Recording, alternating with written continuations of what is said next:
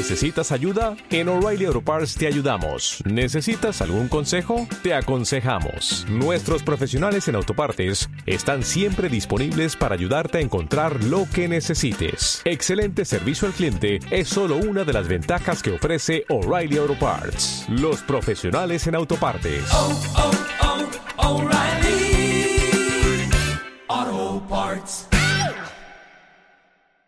¿Cómo dicen que les va amantes del cine pochoclero, del cine de culto, del cine de antaño y en este caso del cine de películas supermamberas de esas que ves una vez y que las tenés que ver dos, tres, cuatro, cinco veces y no las entendés nunca? Así que bienvenidos a este nuevo episodio, el episodio 5, el imperio contraataca de los podcasts, eh, para hablar de estas películas que te dejan un poquito mambiado. Así que estamos acá los dos, por fin nos pudimos, eh, nos pudimos juntar. Así que eh, nada, Hola Emi, hola a todos los que nos estén escuchando desde cualquier rincón de la galaxia y en cualquier país con distintas cuarentenas. Nosotros nos pudimos juntar después de tanto tiempo por, por diversos motivos. Estamos acá, eh, así que no queríamos dejar de pasar la oportunidad de, de poder realizarlo el podcast de esta manera. Así que sí, como dijo Emi, vamos a hablar de películas mamberas, películas que está bueno verlas, verlas de vuelta y verlas de vuelta y así hasta llegar el momento en que las puedas entender del todo. Así que vamos a eso. Bueno, y sin más preámbulos, vamos a hablar un poquito de una joya perdida de hace muchos años ya. Es una película que salió en el 2005, o sea que tiene 15 años. Una película con un joven Ryan Gosling eh, y un joven Iwan McGregor. Eh, la película se llama Stay. Igual siempre dejamos ahí subidas los nombres de las películas como para que después las chusmen. En este caso nosotros la volvimos a ver porque costó un montón encontrarla, volvimos a ver en, en Amazon Prime. En Amazon estaba así. sí, Eh, sí, sí. Así que, ¿de qué se trata Stay? Eh, primero quiero decir que es mi película favorita de estas que vamos a hablar, así que la, la- la voy a militar bastante. Como dijo Emi, este, Ryan Gosling bastante joven, Iwan McGregor. Eh, no recuerdo quién más está dando vueltas por ahí. Está, eh, Está Naomi Watts. Naomi Watts. y Naomi y a, mí lo que me llamó la atención es que eh, ellos actuaron juntos en Lo Imposible. Sí. Después, Iwan McGregor con Sí, Naomi sí, Watts. sí, sí. Así que... Pero un detalle no te diste cuenta, está Héctor Salamanca de Breaking Bad Es en verdad. un flash. Este, es verdad, En un es flash verdad. creo que está, está el, el querido Héctor. Eh, pero bueno, entonces, ¿de qué trata la, la película? ¿De qué trata? Eh, es básicamente la historia de un, de un psiquiatra, Mm. psicólogo psiquiatra, está interpretado por Iwan McGregor, que le asignan un caso de un chico bastante perturbado, que vendría a ser Ryan Gosling, este chico. Parece que tiene problemas de, de depresión, con una tendencia hacia lo que es el, el- el suicidio. Eh, este caso es pasado por una compañera de él, parece que por algún motivo dejó el caso y se encarga Iwan McGregor de abordarlo. Eh, nada, un joven que está bastante perturbado y que tiene una historia bastante, bastante turbia detrás.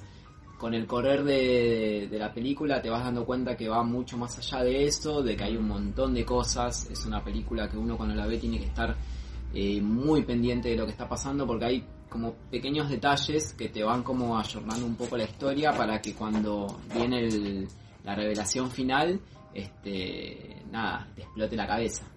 Claro, la premisa principal sería eh, que este joven es tratado por el psiquiatra, psicólogo, que, que lo- lo- es el personaje de Juan McGregor, pero le dice que eh, en un par de días se va a, a quitar la vida, se va a suicidar. Entonces él lo trata de ayudar para evitar que eso ocurra.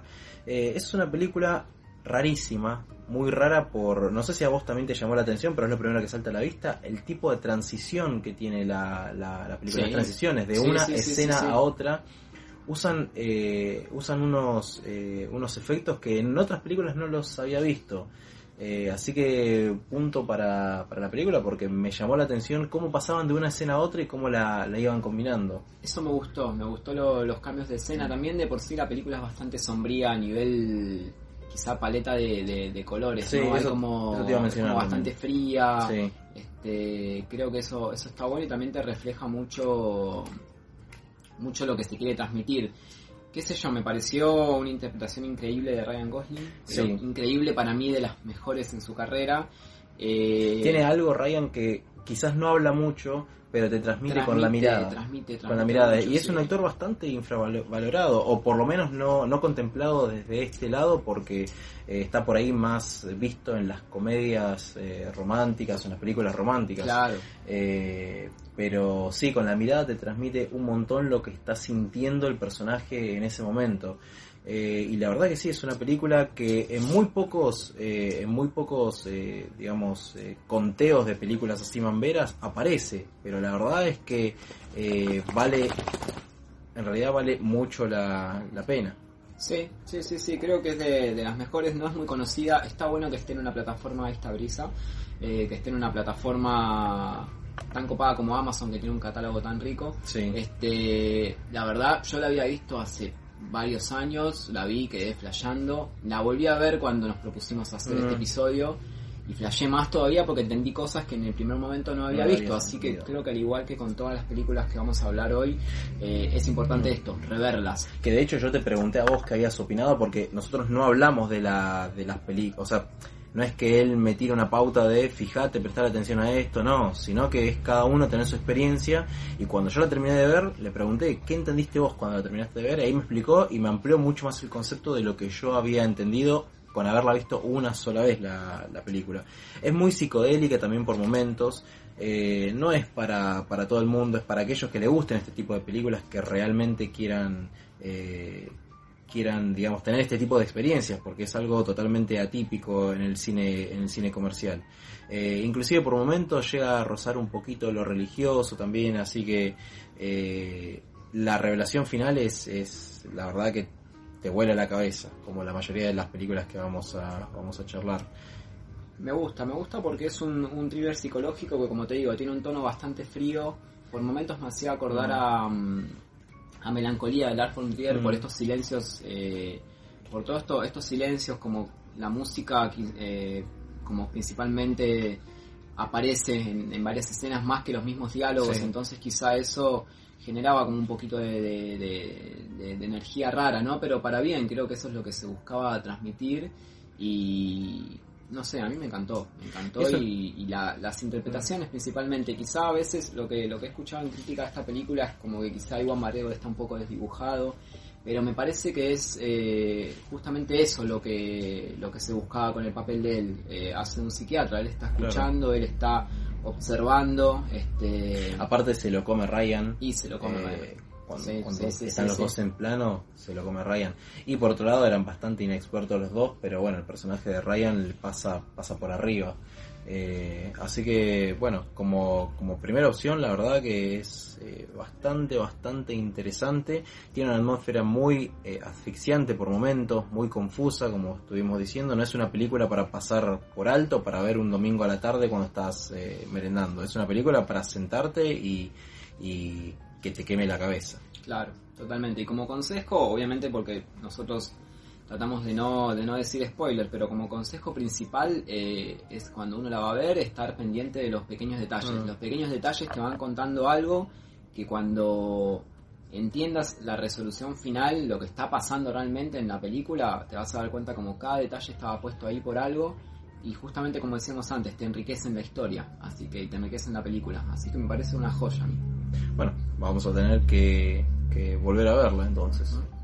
Bueno, y ahora te voy a proponer un juego, ya que hubieron dos películas que vos no viste Sí. eh, y que quizás parte de la gente que nos está oyendo y o viendo eh, tampoco vio porque son muy, muy poco conocidas. Me gustaría hablarte un poquito de, de, de Coherence, por un lado, que es una película que yo te recomendé pero no pudiste ver. Sí. Eh, y la verdad que es bastante interesante y me gustaría que por lo menos con lo que te diga eh, tengan, tengas ganas de verla. Dale. Eh, mira, el tema es así, ¿de qué se trata Coherence? Coherencia en, Sí. en castellano.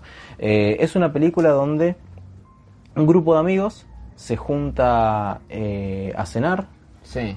una noche donde supuestamente pasa un cometa, el cometa Miller, y que anteriormente, hace muchos años, pasó ese mismo cometa y en el mundo pasaron cosas raras. Bueno, la cuestión es que se juntan a cenar, empiezan eh, con, con las charlas cotidianas y demás, y empiezan a pasar cosas un poquito sin sentido. Sí. Porque se empiezan a, a encontrar con situaciones que ellos conocen, eh, eh, cosas muy puntuales que ellos conocen, como por ejemplo una carta, y saben que la letra de esa carta es de alguno de ellos de ahí, pero ninguno la escribió. Sí.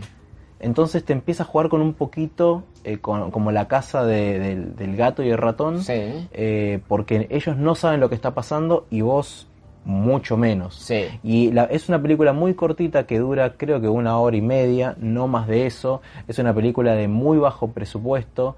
Inclusive te podría llegar a decir que las actuaciones son bastante acartonadas, ¿viste? Se nota que no son actores conocidos y Sí. que no son, eh, no son, a ver, más allá de que no sean conocidos, no son grandes actores. Bueno, y en un momento eh, vas a decir, no estoy entendiendo nada de la historia, Sí. pero créeme que al final todos los puntos se entrelazan y todas esas cosas que no tenían sentido al principio, te dan la vuelta, se completa el círculo y vas a entender todo y te vas a quedar como cierto personaje al final de la película.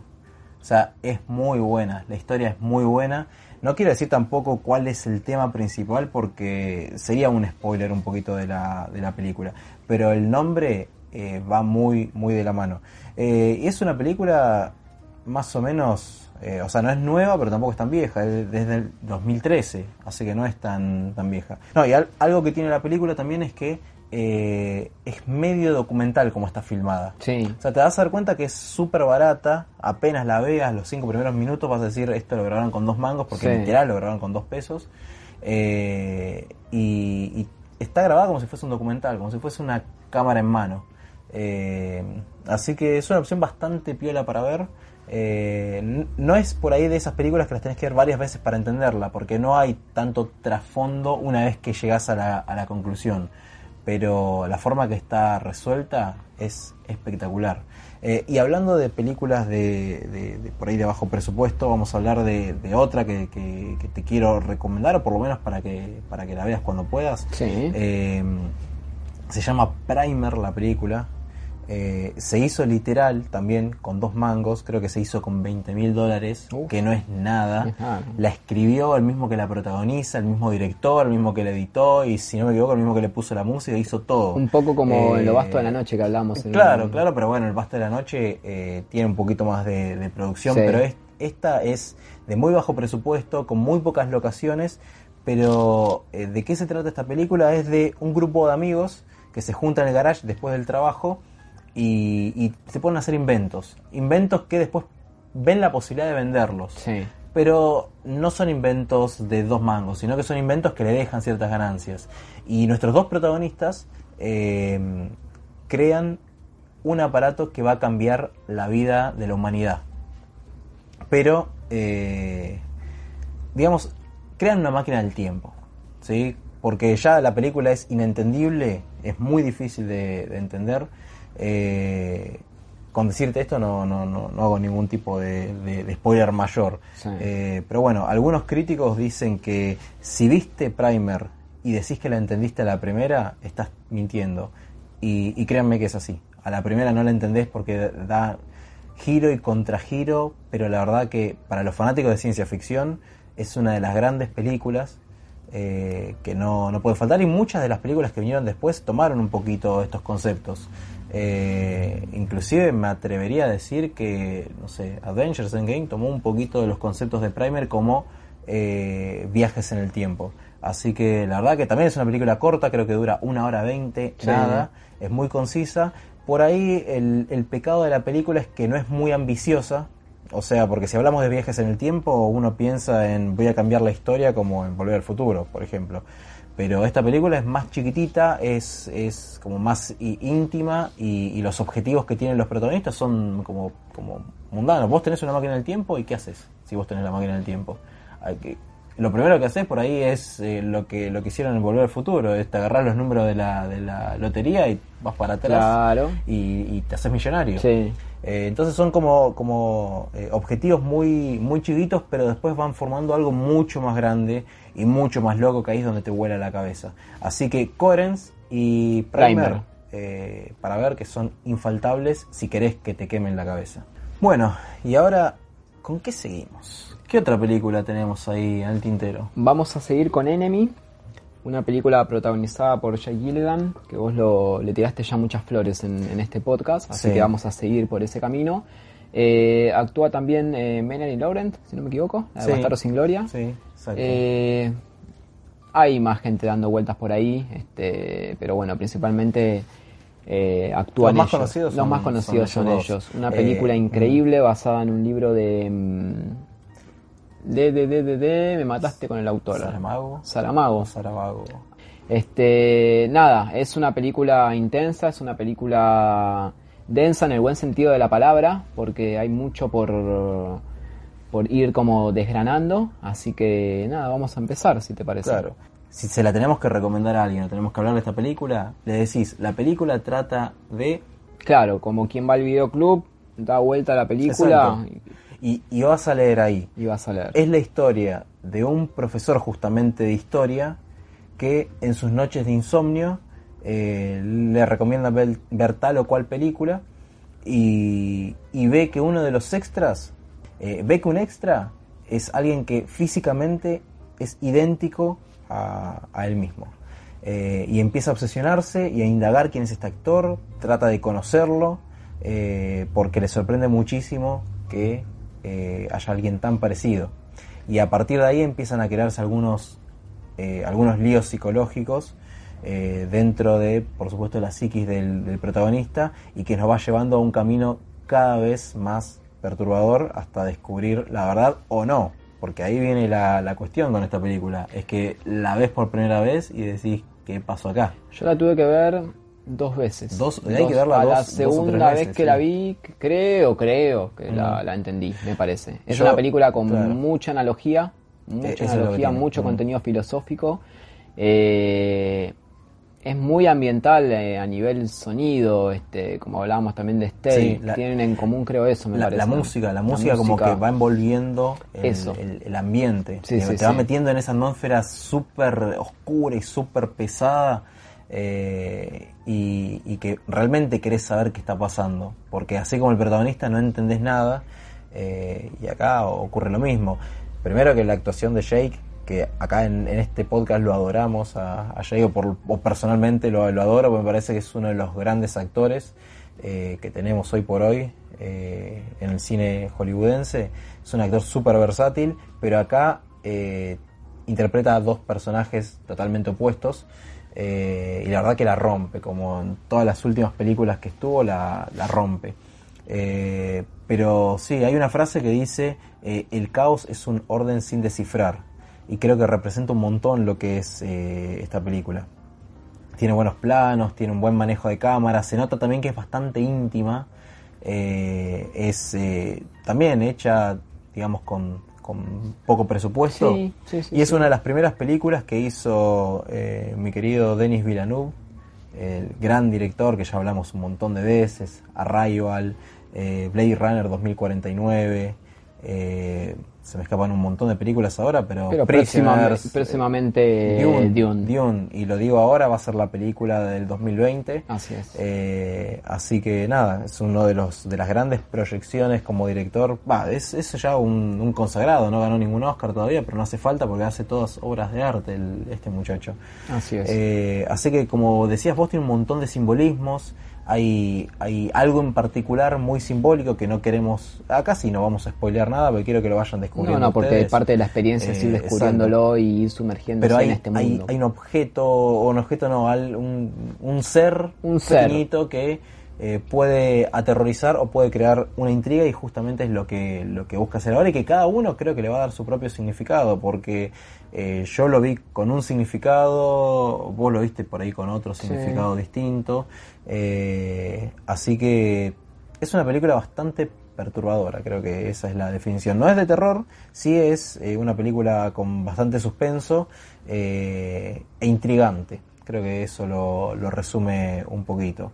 Eh, pero bueno, no sé si querés decir algo No, más. me parece eso, resaltar un poco también el contraste que hay en cuanto a las paletas de colores. Hay, mm, hay muchas escenas muy claras, muy naranjosas, muy amarillentas, Mm. como también hay escenas que son completamente antagónicas a estos planos de oscuridad total y creo Sí, que reflejan un poco fríos. colores fríos, refleja un poco esto, estos dos personajes quizá este, encarados por Jake, ¿no? Eh, uno quizá un poco más sombrío, otro quizá más este, con más luces, pero a su vez también sombrío. Hay como todo un juego ahí que me parece que, que acompaña bastante. Eh, está muy involucrado todo lo que es el aspecto psicológico, así que hay que prestarle mucha atención a eso. Eh, y nada, verla más de una vez creo yo. Claro, nosotros la vimos hace un montón de años Sí, y sí. también terminó la película y dijimos no entendemos nada de lo que yo me acuerdo acá". que terminó, vi la última escena y digo, ¿qué mierda pasó acá? Sí. Eh. Eh, y cuando la volvés a ver y entendés por dónde viene la mano, ahí te cierran un montón de otras, de Claro. otras cuestiones. Ahí te cierra toda la película en realidad. Porque no es un- una primer, no es que no la vas a entender si la ves 10 veces. Ya agarrando el concepto principal, resolvés un montón de, de cuestiones. Eh, pero bueno, no vamos a dar por supuesto ninguna pista, pero sí decirles que cuando puedan la vean, porque la verdad que es, es alucinante cómo está construida. Así es. Bueno, y ahora como para ir dándole un, un broche a- al episodio, hay un montón de películas que se pueden ver. Vamos a dejar también un- una lista para aquellos que lo miren en, en- en Instagram. Sí, la idea era, Eh, era más bien centrarse en películas por ahí no tan no conocidas. tan conocidas o no tan, eh, no tan habladas en los en- o en podcast o, o en, o en, digamos eh, digamos eh, en tops de, de- de YouTube o demás eh, sino hablar de películas por ahí más chiquititas más íntimas que tienen igualmente este efecto porque si no hay un montón nos quedaron afuera no sé una sí. clásica Donnie Darko también que es muy buena opción para ver Donnie Darko, Efecto Mariposa. Efecto Mariposa eh, hay un montón de otras películas que también te pueden llegar a, a quemar la cabeza. eh, una más romántica que siempre hablo de- desde que abrimos el, el podcast, eh, Eterno Resplandor, también Claro. podría llegar a entrar en esas películas que te, Sí, te queman la cabeza. sí, sí, sí, pero estas son un poquito más íntimas, un poquito más perturbadoras, que tenés que eh, eh, verlas, eh, estar realmente preparado, no es eh, para verlas tipo pochoclera, sino Claro. que es, es más, eh, más de culto, más... eh, más íntimas y más eh, psicológicas. Creo que lo que comparten estas tres películas que hemos elegido principalmente es eso, ¿no? El aspecto más psicológico, más sombrío, más perturbador. Sí. Porque bien, como bien decías vos, podríamos haber elegido Eterno Resplandor, Efecto Mariposa, Sí. que son películas que si bien tienen un, un abordaje copado, eh, como a nivel de que algo te explota la cabeza, Sí. pero creo que también siguen un, un- como una temática de, de amor, ¿no? De relaciones Mm. más humanas. Son más livianas, o Son sea- más livianas, son más digeribles, tienen un, un poquito de, de, de edulcorante quizá, para bien. Pero nada, ahora quisimos centrarnos en estas tres películas que comparten esto, ¿no? Comparten el, lo sombrío, lo, lo- ese aspecto oscuro y está bueno. Sí. Bueno, y ahora vamos a hablar de este señor que está acá atrás, eh, o el que hizo la película que está acá atrás, que por si no la reconocen o la estuvieron reconociendo, es eh, Inception, el origen. Vamos a hablar del Señor del Tiempo de, de Christopher Nolan, amado por unos, en los cuales me incluyo, y odiados por muchos otros también. Que Eh, yo no me incluyo. No, bueno, porque es, es un director medio controversial en el Es sentido polémico, de. es polémico claro, en- en las porque opiniones. Hace películas en realidad, eh, buenas películas, películas bien hechas, se nota que están todas hechas con calidad, eh, pero el problema es que utiliza conceptos por ahí complejos, eh, pero lo lleva al terreno de lo mainstream, al terreno de lo, de lo masivo, de hacerlo un espectáculo. Eh, por ahí las más livianitas son la trilogía de, Batman, que livianitas en sentido de, de entendimiento de la historia, pero agarrás Memento, no vamos a hablar de Memento, pero vean Memento por el, amor de, la vida, eh, que es alucinante, es una película eh, que está contada del final para atrás. O sea, las primeras escenas son el final. Y a la par te van contando una historia parale- paralela, que es eh, el tiempo presente, hasta que esas líneas convergen y le da sentido a toda una historia. Algo sumamente novedoso en su momento. Pero bueno, Memento, yo cuando Memento, vi me voló la cabeza. Película increíble. Eh, Está, de hecho, eh, el guion creo que es del hermano, si no El me guion es equivoco. del hermano. El guion es del hermano. Eh, el hermano le tiró la idea en un vuelo de avión Sí. El hermano le tiró la idea y él en un vuelo de avión flasheó y, Y escribió, y escribió. ahí parte del guion, por lo menos, un guion muy cortito, es una película corta. Por Sí, suerte hablamos sí, de todas películas cortitas que son eh, para ver. No sé si en alguna de las plataformas eh, estará Memento, pero si no, la, la buscan y, y la ven porque es así, literalmente. Creo que está en. Amazon, me parece. ¿eh? Mm, Puede ser, yo Me no recuerdo si a esta Amazon. altura estará en Amazon, pero, pero sí, si no, después de Memento tenemos otras grandes películas, pero El Gran Truco también es otra, donde es eh, un poquito más digerible, un poquito más Sí. llevadera la historia, pero la verdad que también tiene su giro y contragiro. Por ahí en, en esta película Nolan particularmente abusa un montón de, lo- de los giros. Eh, primero pasa algo y pensás que es la resolución, pero después te vuelve a girar y decís, no, en realidad es esto. Pero me, después en gu- realidad pero es me gusta, ¿eh? porque te digo que es un Sí, poco la también. impronta que él Mm. tiene, es lo mismo como cuando vas a ver una película de Tarantino o de algún Sí. director en especial que ya consumís, que ya sabes y sabes que esa es su impronta y hacerlo las veces que quieras, Sí. que me encanta. Me Si está bien hecho, porque Nolan hace. Te, te guste el cine que hace o no, hace buenas películas. Hace muy buenas películas. Eh, no es que tiene un fracaso y vos decís esta película es malísima. No, no, no, sino que hace buenas películas. Y después te sorprende con una, una odisea espacial épica como fue Interestelar. Eh, que muchos dicen que es la, la, la copia o la remake eh, por debajo de, de 2001 Odisea al Espacio. Que sí, tiene un montón de cosas y si vos tenés que poner un punto de referencia es Kubrick, porque de hecho lo dice mismo Nolan, no Sí, es que sí, sí, no lo dice, no es que lo oculta, pero lo dice él mismo y, y aparte se nota. Tiene un par de vueltas. Pero tiene, película. tiene, tiene su impronta, tiene Mm. algunas cositas que la hacen independiente, me parece. Está bien, me parece bien la idea de tomar un concepto, una inspiración y qué sé yo, ir un poquito Y- más, eh, más allá. Nosotros Claro, la vimos en el cine, allá, la vimos en el cine, la disfrutamos increíblemente. Y ojo, 2001 también la hemos visto y son distintas épocas. Quizás si no hubiese existido 2001 no existía Interestelar, pero bueno, eh, la verdad que es una gran película. Por ahí el problemita que tiene Nolan a veces es eh, ser muy ambicioso con los guiones. Yo creo que ese es el principal problema.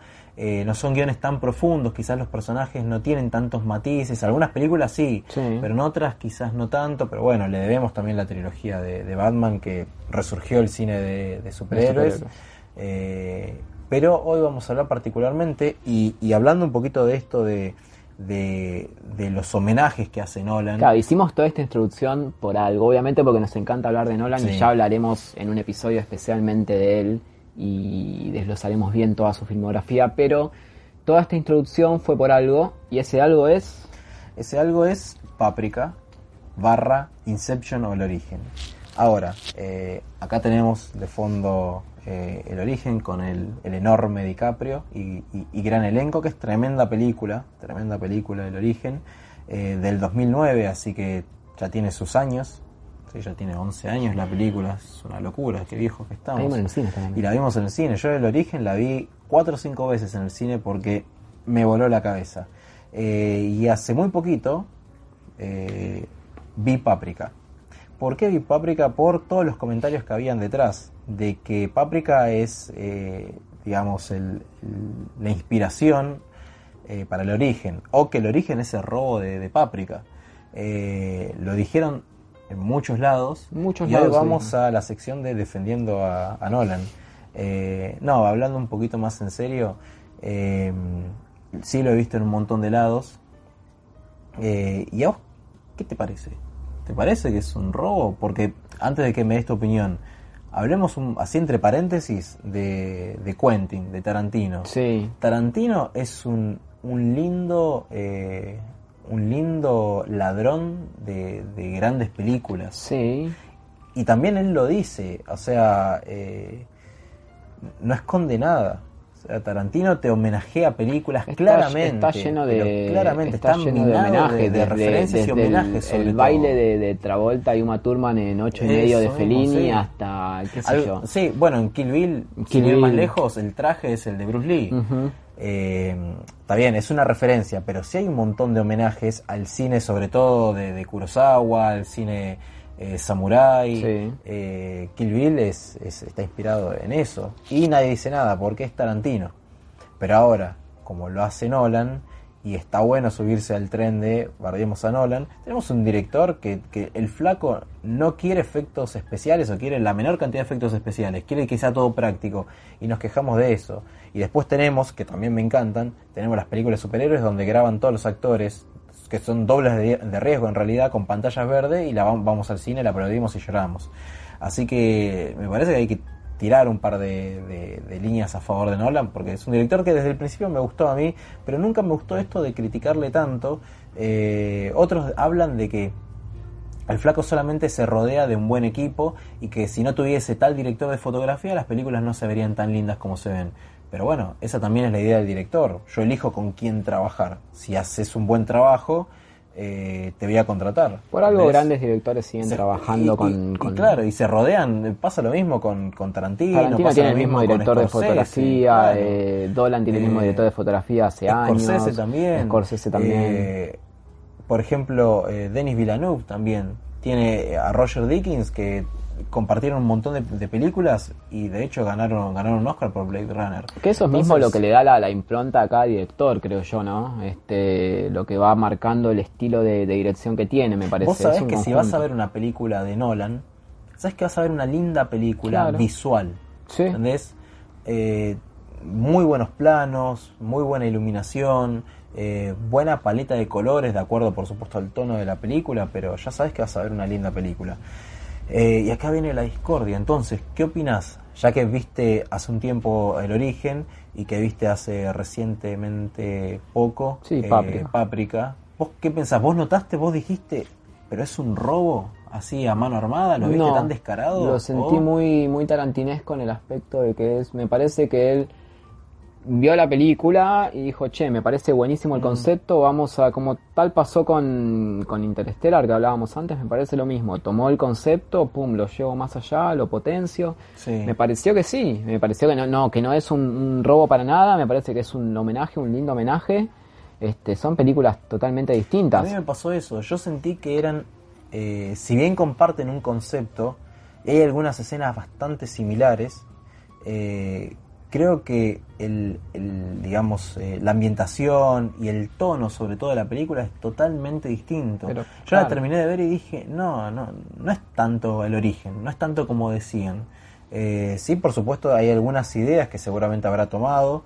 Eh, me imagino que a ver Páprica es del 2006 en el 2009 estrenaron el origen. No es que en tres años eh, digamos, la grabó la película y ya la, estrenó, sino que hubo un tiempo donde él estuvo pensando, imaginando y creando los guiones y creando...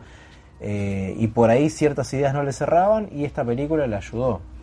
No lo vamos a saber hasta que no lo diga Nolan, porque la verdad yo por lo menos no lo escuché nunca en una entrevista hablar yo nunca, de esto. nunca lo escuché tampoco, no sé qué tanto... Eh, la verdad es que el origen se trata de de un ladrón que se meta dentro de los sueños de las personas para robar la información. Sale mal es, ese robo, ese primer robo, y lo buscan, lo busca esta empresa que lo contrató para borrarlo del mapa. Pero a la vez, este, este ladrón, que es eh, Leonardo DiCaprio, quiere volver a Estados Unidos a volver a ver a sus hijos. No puede volver por algo que pasó, que por supuesto lo vas a descubrir en la película.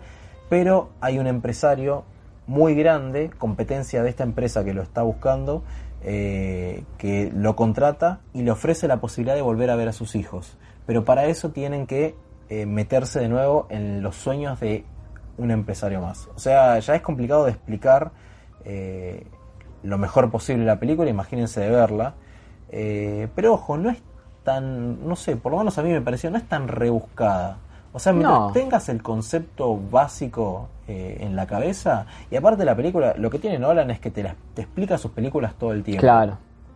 De hecho, hay varios personajes que te van explicando las reglas del juego. Y si estás prestando atención, no te, no te vas a perder. Sí, sí por ahí de la idea general, eh, o sea, qué ocurre al final porque el final también es bastante de me parece que te, me parece que te ayuda bastante él durante la película a no estar tan en mm. bolas como quizás las otras películas que nombramos. O sea no Nolan sabe que hace te va tirando claro te va tirando por ahí algún centro mientras la vas viendo y vos exacto es como que vos por ahí estás medio perdido y viene un personaje y te dice no mira esto funciona así claro va por acá. ahí agarrás de nuevo el hilo y eh, lo vas llevando. Eh, pero bueno no me parece una película sumamente rebuscada que te vuele la cabeza en ese sentido sí de verla varias veces porque hay detalles que están buenos volver a ver para entender realmente el concepto, que de hecho eh, al día de hoy no hay, eh, o sea, no se, no se entiende bien qué ocurre al final. No. Y yo, yo sé un detalle, que lo deben saber varios, pero bueno, hay un detalle en la película con algunos personajes en particular que una vez que lo descubran, eh, ya le cobra sentido a, a- a ese final, a ver qué es lo que realmente ocurre. Pero bueno, como pasa con los grandes directores, te dicen, lo dejo a interpretación libre, que cada uno crea lo que, lo que, lo que sintió y, y listo. Eh, pero bueno, ahora, ya hablamos de el origen. No sé si querés hablar un poquito de qué se trata Páprica. Te voy a dejar el deber a vos, de que yo, yo estoy en el videoclub en este momento, agarro Páprica, la doy vuelta ¿Y qué lees? y ¿qué leo? Primero, saber que es una película de animación, animación japonesa, una tremenda animación, esto es, es- es una locura. Si el origen tiene grandes efectos especiales, eh, muy bien combinados con la parte eh, práctica, eh, Paprika es una animación, pero pero bestial, bestial. Es una te- te locura, la no cabeza. recuerdo- Es una película vieja encima, de- como dijimos, del 2006, 14 años tiene la Claro. película, y, y la verdad la animación es... Realmente te rompe la cabeza la animación que tiene. Y uno ya viéndola en este año 2020 es como Mm. que hay muchas cosas que, que te siguen asombrando el nivel. de Me pasó también con Akira, este que decís la pucha, qué, qué bien hecha que está, ¿no? Hacía- a nivel sí, de animación, este, los detalles, todo, cómo está, cuánto laburo que hay detrás. Me pasó con, con, con Paprika, con Akira, con varias Bueno, y- películas de animación japonesa. Y en Páprica también es más o menos una historia similar, pero en lugar de un ladrón tenemos a, a un policía Así que está es. involucrado también en una empresa que eh, se mete en los sueños de, de la gente. Es quizás un poquito más profunda que eso, eh, pero realmente hay que verlas. Son películas cortas. Quizás el origen es más larga, dos horas y media, dos horas cuarenta, pero Páprica sí es más cortita. eh, y es un clásico de la animación japonesa que no, no puedes no ver. Eh, o sea, tiene conceptos muy, muy profundos. Tiene conceptos profundos, trata mucho de lo onírico, este... No recuerdo bien cómo es que entran en los sueños, por un aparato, ¿no? Una especie de es vinchita, una- sí, es por una es una especie de vinchita que entran hacia los sueños. Eh, lo que me pasó con esa película es que me encariñé mucho con los personajes. Eh, Sí. Me encariñé mucho con el programador de- del, del programa, justamente este. Eh, bueno, con Páprica, con el policía. Es como que uno empatiza con los personajes. Me pasó, me pasó mucho en, en esta película. Sin spoilear, la, la- porque obviamente no estamos spoileando nada, pero la escena del desfile que, que- que va ocurriendo me parece algo increíble. Súper detallada, súper perturbadora. Eh, detalles. Y, y vos dijiste la palabra clave, más allá de que se trata de una película de, de los sueños, representa muy bien lo que son ese tipo de sueños. Hay un, un desfile que más o menos es el hilo de la película. El día que la vean van a darse cuenta por qué eh, hablamos tanto de ese desfile, pero es- sí es el eje de la, de la película eh, y que es muy onírica la secuencia del desfile. Es muy de esos sueños, viste, que vos te despertás y decís, no sé por qué soñé esto. Una vuelta soñé que tenía que, que cazar a Godzilla. Claro. O sea, imagínate. eh, vos habrás tenido sueños de ese tipo. Todo el mundo ha tenido ese tipo de sueños, pero el mundo onírico representado en Páprica y después cómo se entremezcla con cosas que van ocurriendo, eh, la verdad que sí, es, es demoledora de neuronas, totalmente. Es una locura, es Mm. mucha data, mucha data que está pasando todo el tiempo que no la podés dejar escapar. Esa escena me, me rompió la cabeza, la, sin, sin quemar, obviamente, sin spoilear, la escena de, de, de, de Páprica y la otra persona, Mm. este, y no, no recuerdo con quién es que está, pero la escena con la mariposa. Sí, que tiene- no, es, esa escena, la escena es- de la mariposa es, es es clave. una locura, Es, una clave. locura. Quizás eh, la película peca un poco. Puede tener que ver esto también con la cantidad de películas que hemos visto y cómo ha crecido el cine Sí. o cómo se repitieron las historias, pero creo que peca un poco en momentos de ser muy predecible en cuanto a eh, pasa que no me quiero meter en terreno complicado, pero en cuanto por ahí a los villanos, Sí, me pareció un poquito predecible Puede ser, y sí. quizás la resolución de- del, del conflicto, eh, la parte del clímax, está muy buena visualmente, pero me pareció por ahí muy simple. Pero ojo, no quiero decir que sea mala, quizás lo hicieron de esa manera porque no iba por ese lado de la historia, sino que lo importante era todo lo que pasaba alrededor. Yo creo que no va en cuanto a los, en cuanto al villano de por sí. Creo que va, como decís vos, con todo lo que está pasando Claro. alrededor, con todo lo que te están ofreciendo a nivel visual, eh, me parece que va por ese lado. Este, me parece que muchas películas del cine del cine japonés tienen mucho esto, ¿no? De, de, tirar todo esto, todo lo que es la animación, detalle, eso me parece, la, toda la información que uno está viendo constantemente, me parece que va por ese lado.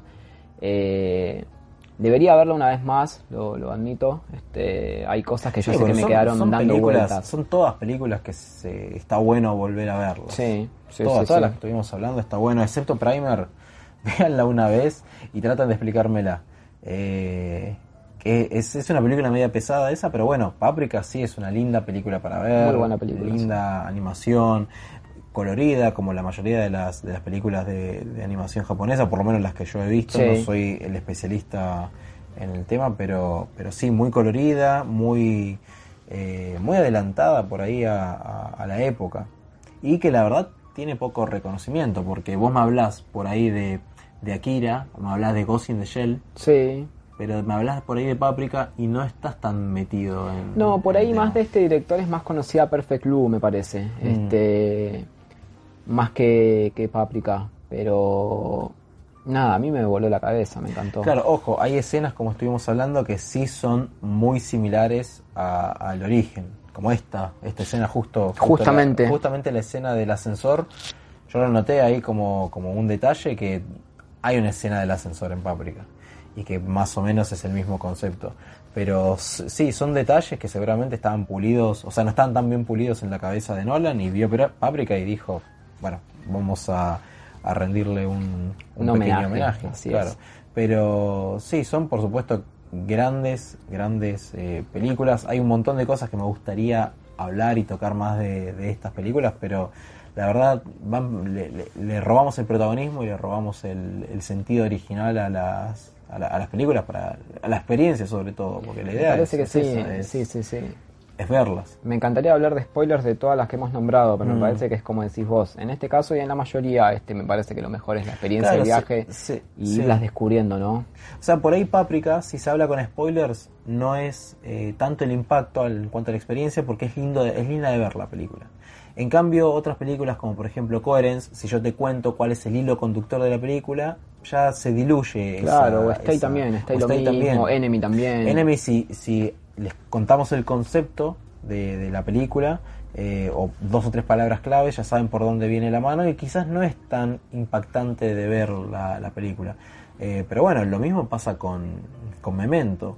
Eh, Memento es una película que está contada cronológicamente de una forma muy particular. Claro. Pero si a Memento la contás de corrido, eh, sin dar vuelta a las líneas temporales, eh, funciona así como película, es una buena película, pero deja de ser Memento.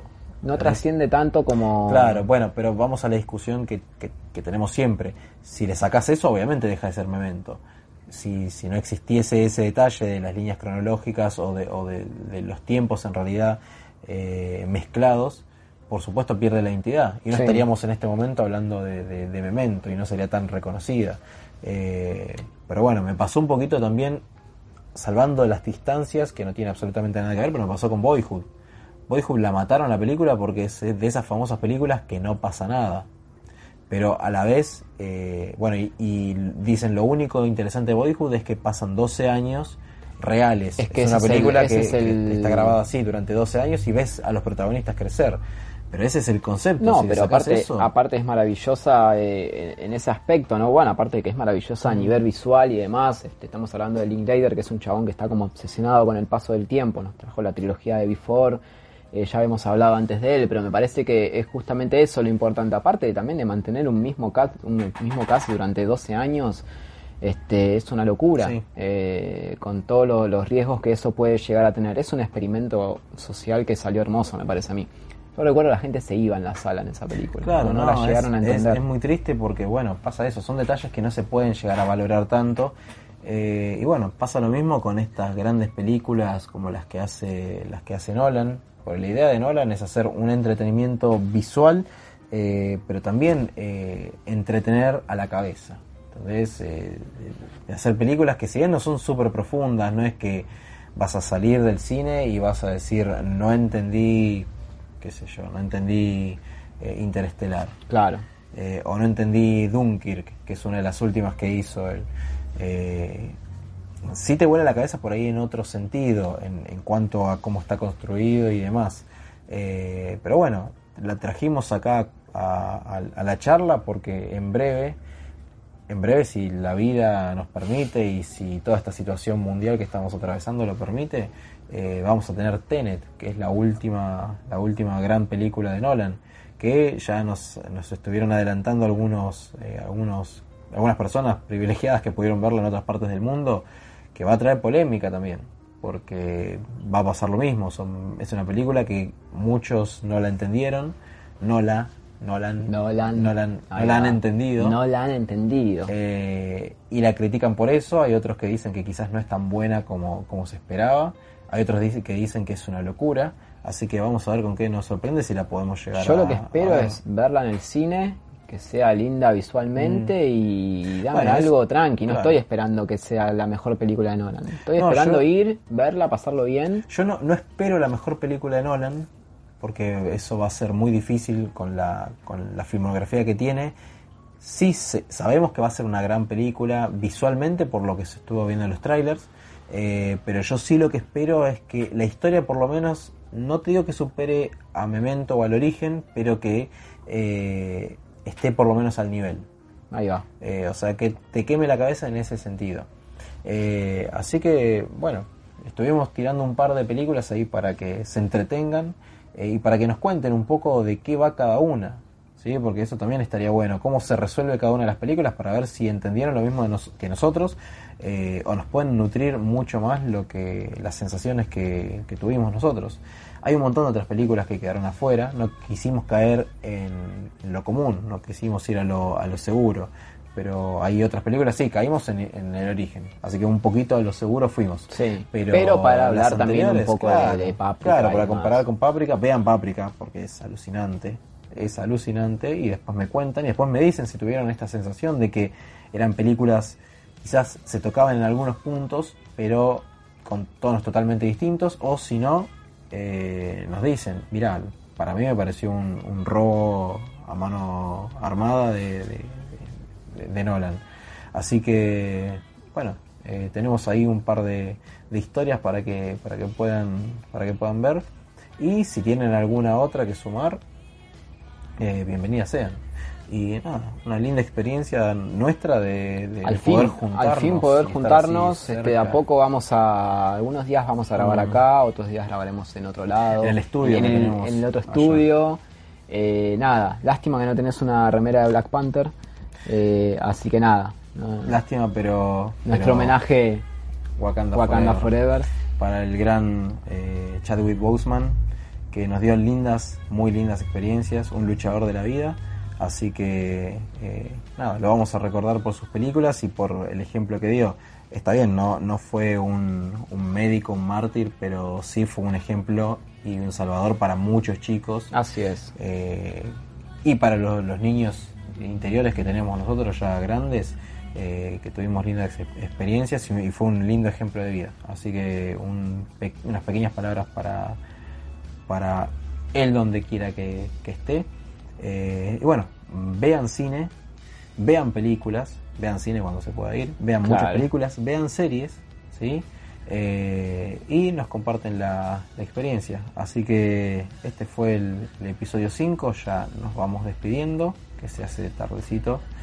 Eh, así que creo que sin más que añadir, decimos Buenos días buenas tardes. y buenas noches. No, fuimos gente.